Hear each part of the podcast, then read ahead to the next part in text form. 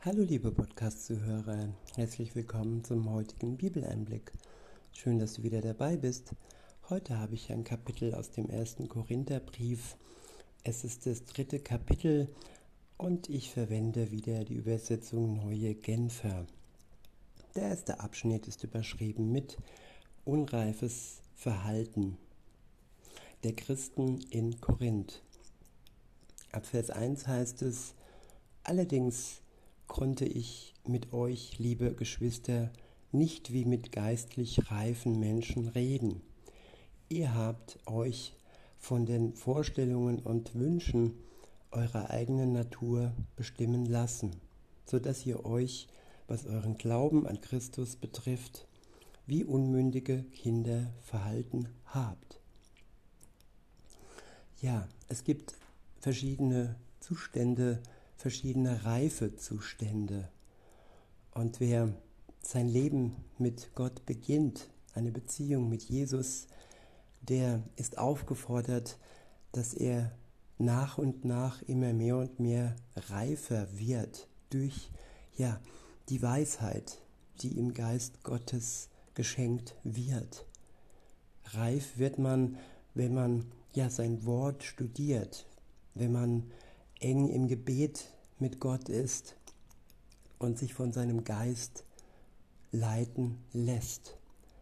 Wenn man aber beharrt an dem, was man ja vor der Bekehrung, vor der Umkehr zu Gott hatte, nämlich nur seine eigenen Begierden und seine eigenen selbstsüchtigen Wünschen, dann verharrt man in einem Zustand der Unreife, und davon ist hier die Rede.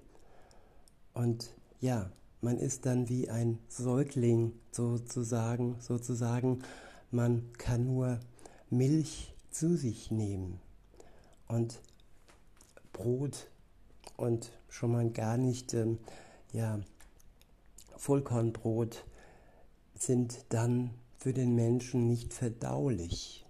Er kommt mit diesem nicht klar, weil er sich nicht Schritt für Schritt in der Ernährung an, ja, an das hält, was er von Gott Tag für Tag bekommt und so keine Entwicklung stattfinden kann.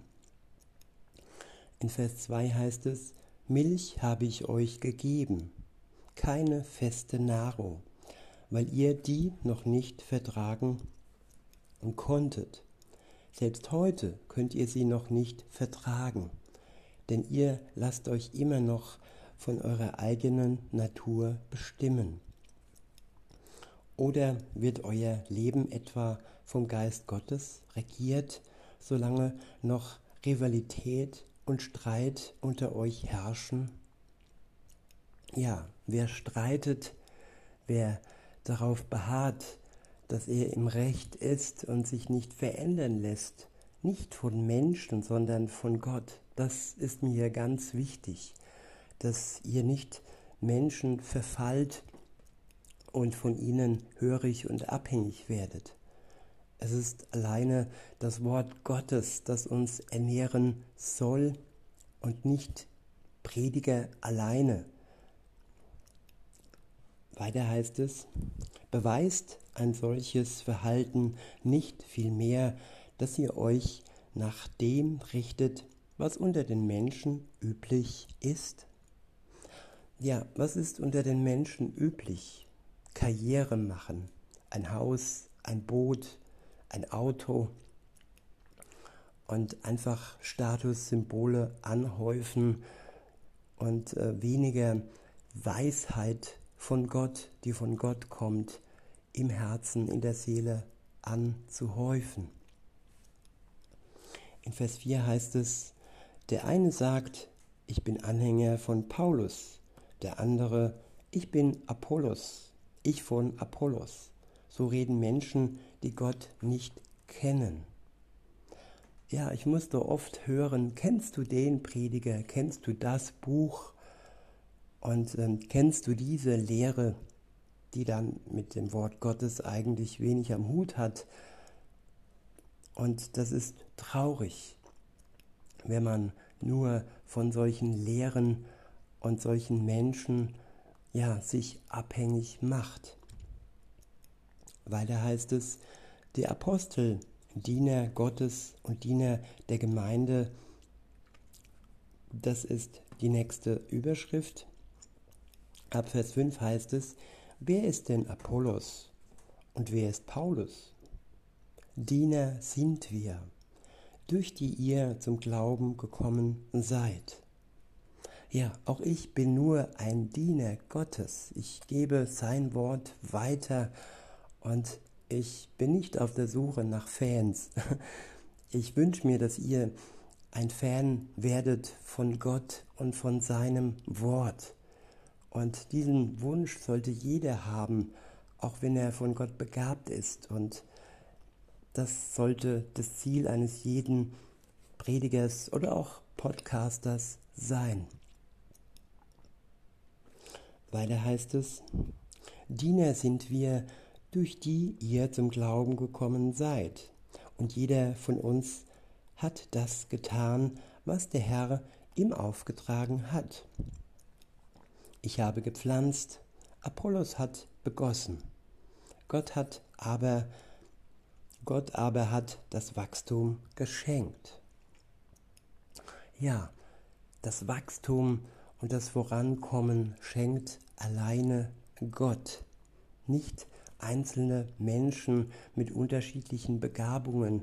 Der eine gießt und der andere tut das. Jeder tut, was er von Gott geschenkt bekommt.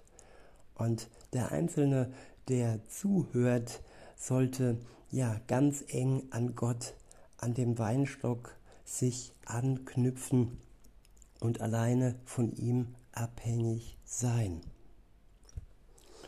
In Vers 7 heißt es, auf wen kommt es denn nun an? Doch nicht auf den, der pflanzt oder auf den, der begießt, sondern auf den, der das Wachstum schenkt, auf Gott. Und was ist mit dem, der pflanzt und mit dem, der begießt? Ihre Aufgaben, so unterschiedlich sie sind, dienen demselben Ziel und beide werden von Gott ihren Lohn bekommen. Den Lohn, der ihm, der ihrem persönlichen Einsatz entspricht. Ja, viele Prediger und vielleicht auch Post Podcaster ja, heucheln und ähm, sind irgendwie auf der Suche nach Anerkennung und nach Beifall und so nach Lohn von denen, die zuhören. Und das ist äh, ja mein Vorteil, dass ich niemand habe, der mich beklatscht. Ich weiß nur, dass ihr, liebe Zuhörer, ja, mir zuhört.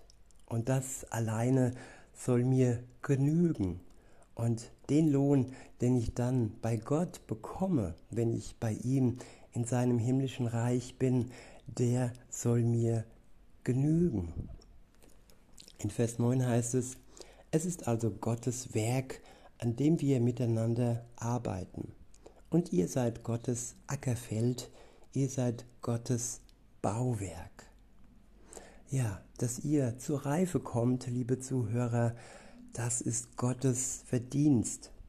Niemandes sonst hat es verdient, dass ihm der Lob und die Ehre zugute kommt. Der nächste Abschnitt ist überschrieben mit die Gemeinde als Gottes Tempel, das Fundament, das Baumaterial und die Bauleute. Ab Vers 10 heißt es, weil Gott mich in seiner Gnade dazu befähigt hat, habe ich als ein kluger und umsichtiger Bauleiter das Fundament gelegt. Andere bauen jetzt darauf weiter.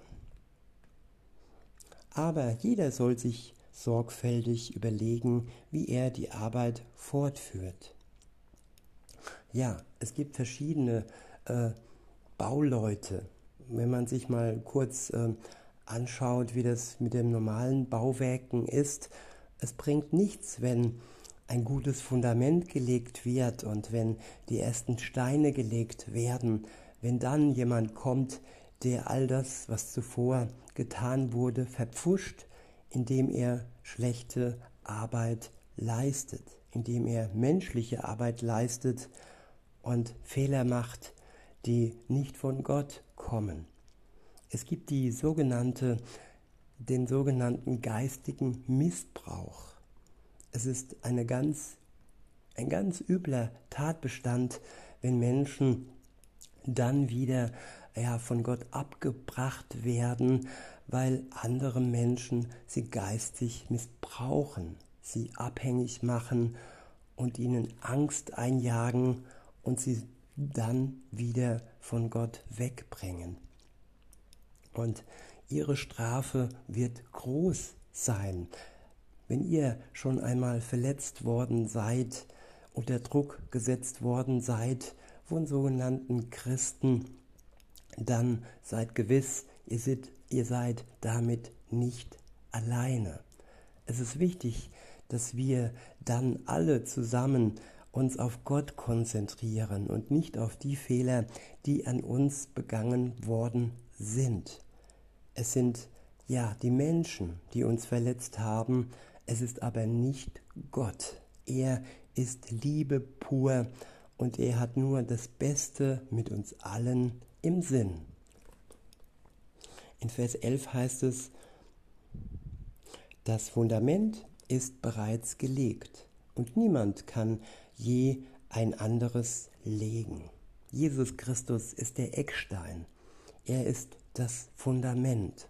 Und wenn das einmal gelegt wurde, dann kann und soll niemand dieses Fundament ändern. Und darauf sollen wir uns konzentrieren, auf das Fundament, das jemand mal gelegt hat. Nicht den, der gelegt hat, sollen wir verehren, sondern den Eckstein und ja, das Fundament selbst, nämlich Jesus Christus. Ihm alleine gebührt die Ehre. Ich wiederhole und fahre fort. Das Fundament ist bereits gelegt und niemand kann je ein anderes legen. Dieses Fundament ist Jesus Christus. Wie nun aber jemand darauf weiterbaut, ob mit Gold, Silber, Edelsteinen, Holz, Schilfrohr oder Stroh, das wird nicht verborgen bleiben. Ja, Gott bleibt es nicht verborgen. Wenn jemand auf ein gutes Fundament ja mit Stroh weiter baut in Gänsefüßchen und dieses Stroh dann weggeblasen wird oder vom Feuer verzehrt wird. Weiter heißt es, das wird nicht verborgen bleiben. Der Tag des Gerichts wird bei jedem ans Licht bringen, welches Material er verwendet hat. Denn im Feuer des Gerichts wird das Werk jedes Einzelnen auf seine Qualität geprüft werden.